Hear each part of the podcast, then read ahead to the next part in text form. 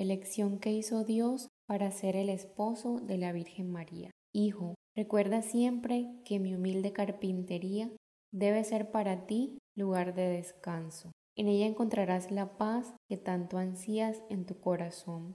En ella te sentirás amado y protegido por mí. En ella encontrarás solución a todos tus problemas. Siempre te estaré esperando para perfumar tu corazón del exquisito perfume que brota de las santas llagas del mártir del Gólgota. Hoy quiero hablarte de la elección que Dios hizo para ser el esposo de la Virgen María, elección que me llevó a renunciar a mi propia voluntad, a aceptar con humildad los designios divinos, a considerarme indigno de esta gran misión. Pero los misterios de Dios son insondables e inescrutables. Él hace su obra cuando el alma elegida es dócil a sus inspiraciones, se deja conducir por el eco paternal de su voz. Acudí de inmediato cuando fui llamado al templo.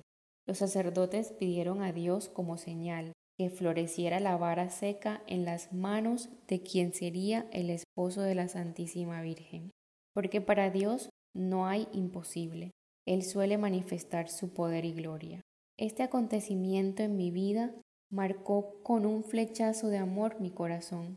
Desde aquel instante florecerían en mí las virtudes que necesitaba para mi desposorio con la Reina del Cielo. Mis planes ya no eran mis planes, primero estaba Dios, a Él debía serle fiel por toda la eternidad. Esta meditación debe llevarte a una reflexión seria y profunda de si realmente estás haciendo la voluntad divina, si eres merecedor de recibir las gracias provenientes del corazón puro y misericordioso del Señor si eres dócil en dejarte pulir y tallar por el divino alfarero, si tienes fe y dejas que Dios realice en ti proezas. Esta consagración cambiará tu historia personal. Recibirás efluvios de gracias celestiales que te renovarán y te transformarán interiormente.